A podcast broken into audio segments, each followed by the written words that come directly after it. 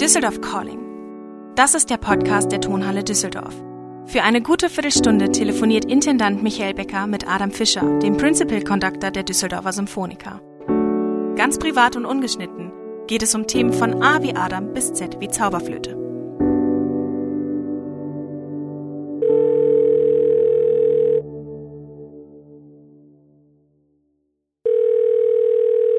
Hallo, guten Morgen. Hallo Adam, geht es dir gut? Ja, ja, ja, es geht sehr gut, danke. Also den Umständen entsprechend sehr gut. Schön. Wir haben, nachdem wir immer über Musik geredet haben oder über unser Leben, heute ein ganz kleines Thema beim U, nämlich das Universum. Ja, Und äh, ganz, ganz klein. da ist mir nur eines aufgefallen, man wird sehr schnell wieder musikalisch. Gustav Mahler hat von seiner achten gesagt, dass also nach nachdem er sie fertig hatte, dass diese achte Symphonie eigentlich nichts mehr mit menschlichen Stimmen zu tun hätte, sondern dass das sozusagen Klänge des Universums sei, die man da hört. Das widerspricht meiner persönlichen Vorstellung vom Klang des Universums, wo es eher etwas zart zugeht. Aber hast du eine Idee für dich selber, wie das Universum klingt? Das ist eine Frage, die ich so, sagen wir, nicht eindeutig jetzt beantworten kann. Ja. Also was heißt Universum? Das ist natürlich auch so eine, eine Frage, das ist eine Definition. Mhm. Man glaubt immer, die Definition, das Universum ist das Unendliche und unendlich Große und man versteht Unterschiedliches unter Universum. Mhm. Ich war gestern Abend draußen, wir hatten sehr schöne eine Nacht und wir haben auch ein Teleskop und wenn man da reinguckt mit diesen Entfernungen, dann fühlt man sich quasi, was ist das Universum? Oder wenn ich jetzt an die, das Coronavirus denke, das ist also, wie klein so ein Virus ist und es letztlich auch, auch ein Teil des Universums. Ich weiß nicht. Also die Frage, was Maler wollte und was Maler äh, verstanden hat unter Universum ist, ist noch die Frage. Ja, ich glaube, das ist, also Universum hat dann sowas Bombastisches. Das ist einfach dieses ja. allumfassende, allumspannende. Aber lassen wir von Maler ab. Wir kommen zu Pythagoras, der sein Schalenmodell hatte. Ja, der, der hat, der hat die Idee gehabt, dass diese unterschiedlichen Schalen der Himmelssphären aufeinander prallen und deshalb Klänge von sich geben. Du hast diese wunderschönen, sehr harmonisch strukturierten Pyramidenbauten in, in Teotihuacan in Mexiko, wo die Sonne und tatsächlich musikalische Intervalle plötzlich in ein Verhältnis zueinander gesetzt werden. Also es gibt ja ausreichend Verbindungen. Es gibt die berühmten Golden Records, wo irgendwann, ich glaube in den 70er Jahren, eine Rakete abgeschossen, also losgeschickt wurde ins Weltall, ja. wo Aufnahmen drauf sind. Also neben den Beatles ja. sind da auch ja, die. Glenn Gould war drauf. Ja, noch, ja. Der dir gefällt. Also es gibt ja ganz unterschiedliche Ansätze dabei. Hast du irgendwo zwischen dem Himmel und der Musik bei dir ein ein Fixpunkt, wo du sagst, da, da kommen die zusammen? Naja, wie soll ich das sagen? Das ist eine Illusion, weil Illusion ist die Wahrheit. Aber wenn wir Musik machen, dann äh, müssen wir überzeugt sein, dass das das Wichtigste im, im Universum ist, was wir gerade machen und, und es gibt sonst nichts anderes. Das ist aber so, was ich immer wieder sage. Jeder Mensch steht auf dem Mittelpunkt der Erde, weil dort, wo ich stehe, kann auch der Mittelpunkt sein und ja. wo der nächste steht, kann auch der Mittelpunkt sein. Ich muss aber überzeugt sein, dass ich bin im Mittelpunkt. Also wenn mein Universum ist, das Universum ist, das ist Musik. Wenn ich musiziere, dann habe ich das Gefühl und ich muss ich das Gefühl haben, dass das außer dieser Musik nichts nichts existiert. Also im übertragenen Sinne ist, ist, ist, ist, ist Musik Universum. Aber im übertragenen Sinne, das hat also jetzt nicht so direkt damit zu tun, aber ein Künstler muss die Musik so wie das Universum erleben und deshalb sollten Künstler eigentlich keine Kunstmanager sein, weil, weil, weil es ist etwas anderes, äh, subjektiv das Gefühl zu haben, äh, Mittelpunkt der Welt und objektiv etwas darüber nachzudenken, was zu verkaufbar ist und nicht. Also als Künstler muss ich äh, denken, das ist das Universum. Ich muss denken, ich bin im Mittelpunkt. Ich muss denken, ganz egoistisch, ungerecht, überzeugt sein, dass meine Wahrheit die allgemeine Wahrheit ist. Und es ist nicht die Aufgabe des Künstlers zu entscheiden, ob das tatsächlich so ist oder eine von jemandem anderen. Man braucht dich, also man braucht euch Künstlermanager, um uns zu kontrollieren. Na, herzlichen Dank. Ich versuche es aber trotzdem ja. nochmal als Bratscher. Ich will nicht von Musiker ja. reden, aber als Bratscher ja, versuche ich es. Also, das muss zusammen, also das ist auch eine, eine kühle äh, Überlegung und, und äh, Entscheidung, dass, dass der eine oder der andere oder der dritte Künstler mit seiner Begeisterung natürlich das Publikum auch mit, mitreißen kann. Aber es soll nicht der Künstler entscheiden, sondern es muss der, muss der Manager entscheiden und muss, also muss, muss den Künstler so viel verwirklichen lassen von seiner Wahrheit, dass er kann. Ja. Letztlich ist es ganz genau, was ich mache, was ich glaube, mit den Orchestermusikern, mit den Sängern zu machen. Ich muss herausspüren, was sie am besten können und möglichst viel Freiraum geben, dass sie sich das verwirklichen und das quasi hineinfließen lassen in die Gesamtinterpretation. Ihr macht eigentlich genau dasselbe. Ich weiß es nicht, ich müsste das weiterdenken, das ist ein interessanter Gedanke. Aber du bist jetzt natürlich bei einem sehr subjektiven Universum, dass du sagst, im Idealfall muss ich als Künstler so denken, wo ich stehe, mhm. ist der, ist der sozusagen der Mittelpunkt der Erde, zumindest in dem Moment. Ja. Aber wenn du nochmal in die Musikliteratur guckst, ob das um Kepler herum, Harmonibus Mundi oder solche Geschichten geht, da ist es ja alles noch sehr, sehr Gott ergeben im Ende, was da komponiert wurde. Aber mhm.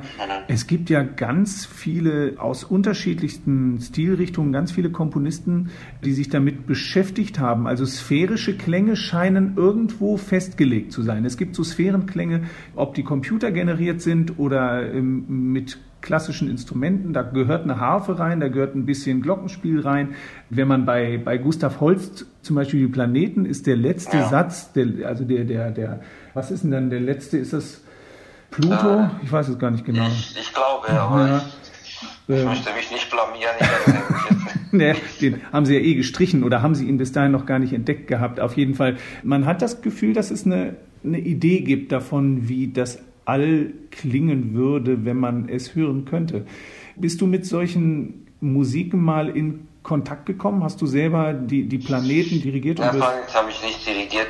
Aber gut, das ist jetzt wieder so eine andere Sache. Das ist unser Bild von den Sphären, wie wir die Sphären vorstellen. Das, mhm. ist, das ist auch die Aufgabe der Kunst. Ob das jetzt tatsächlich mit der rationalen Wahrheit zu tun hat, das weiß ich nicht und das ist, ist auch nicht so wichtig.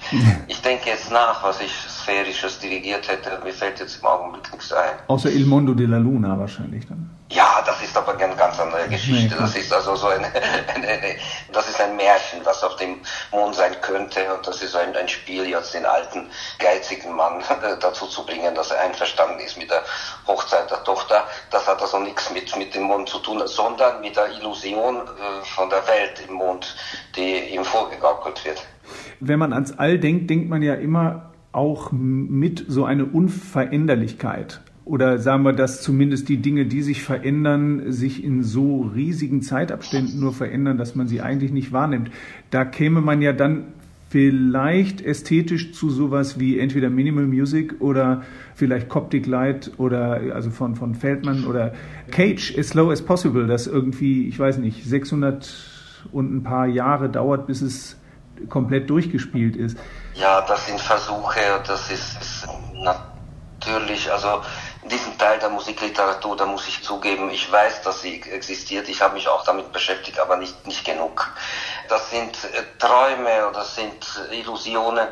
Also wenn wir jetzt bei der Philosophie bleiben, ich, ich, ich habe früher Fichte gelesen, also über den subjektiven Idealismus, dass also die Welt existiert nur, wie wir sie wahrnehmen. Und was wir nicht wahrnehmen, was wir nicht sehen, das existiert nicht. Also das ist was, was woran ich glaube, ich, ich sage ja nicht, dass das nicht existiert. Also es ist wichtig, es ist falsch, was da so gesagt hat, aber für mich existiert es nicht. Und, und, und meine Wahrnehmung ist meine Welt und meine Wahrnehmung ist mein, mein Universum. Übrigens, also der Fichte ist wahnsinnig schwer zu lesen. Ich, ich unglaublich schwer zu lesen. Ähm, ich habe auch nicht zu Ende gelesen, das gebe ich zu. Dann ist er ein Universalgelehrter. Woran liegt das? Was ist daran schwer? Ja, also er hat solche Gedanken, die, die natürlich schwer zu nachvollziehen sind und schwer zu verstehen. Das dauert auch lange, bis man diese Gedanken versteht. Und noch dazu der, der Versuch, das extra kompliziert zu formulieren und extra unverständlich. Also ich hatte einen Wut auf ihn gehabt. Damals habe ich auch noch nicht so gut Deutsch gekonnt, also das kannst du dir vorstellen, was das war.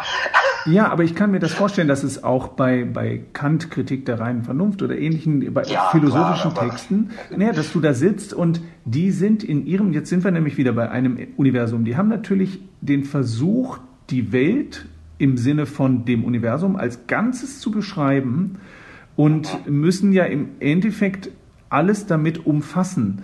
Und es gibt solche Fälle, die einfach, glaube ich, Angst davor haben, einen Punkt zu machen, weil dann ja sozusagen eine feste Aussage da steht und die will man so genau wie möglich halten und dann kommst du halt zu 50, 60 Wortsätzen. Und wenn bekannt ist, dass man eigentlich nach dem 13. Wort abschaltet, dann ist ja klar, wie lange es dauert, bis man das wirklich verinnerlicht hat, was jemand dort schreibt, obwohl es sicherlich wahnsinnig interessant ist. Philosophie ist dann eine, eine andere Ebene, glaube ich, von, von den Wissenschaften. Die wollen versuchen, in anderen Sphären alles zu erklären. Aber also wie gesagt, ich, ich, ich habe meine Probleme damit gehabt. Also wirklich am Ende des Satzes habe ich nicht mehr gewusst, wie der Satz losgeht. Ich musste jeden Satz vier, fünf Mal durchlesen und war so klug, also wie zuvor, hätte ja. ich es bei Goethe. Aber äh, bei Haydn hast du es ja geschafft. Also da sind ja auch ein ja, paar längere Das ist was anderes. Also die Musik kann viel, viel mehr ausdrücken. Du kannst mit der Musik viel, viel, viel mehr ausdrücken als mit Worten. Und ja. dazu ist die Musik da. Das ist eine andere Dimension und, und da, da fühlt man sich anders. Das ist, für mich ist, sind das die Sphären. Aber ist das möglicherweise auch sowas wie ein Glasperlenspiel, dass du dich da in einer ganz, ganz, ganz kleinen Gesellschaft befindest? Ich glaube, wenn, wenn wir jetzt auf die Straße gehen würden und würden zehn Leute äh, zufällig aussuchen und sagen, hör dir mal diesen Satz einer Heidensymphonie an. Glaubst du, dass die die Voraussetzungen hätten, dass, dass es ihnen gefällt? Dass es ihnen oder? gefällt? Ich glaube nicht. Sie müssen aufnahmefähig sein. Das ist bei der Musik ist so wie Ohren hat zum Hören der Höre oder sowas, weiß ich genauso, wie mm. das in der Bibel steht. Mm. Ja, also ich, ich muss versuchen, das Gefühl, das ich habe durch die Musik zu vermitteln. Ich habe eigentlich gar nicht so viel nachgedacht, weil, naja, also ich, ich möchte, ich möchte natürlich alle Menschen damit erreichen und ich weiß, dass ich nicht alle Menschen damit erreichen kann, aber es interessiert mich nicht. Ich muss diejenigen, die ich erreichen kann, erreichen. Ja. Äh, das ist, was ich empfinde bei einer Heidensymphonie.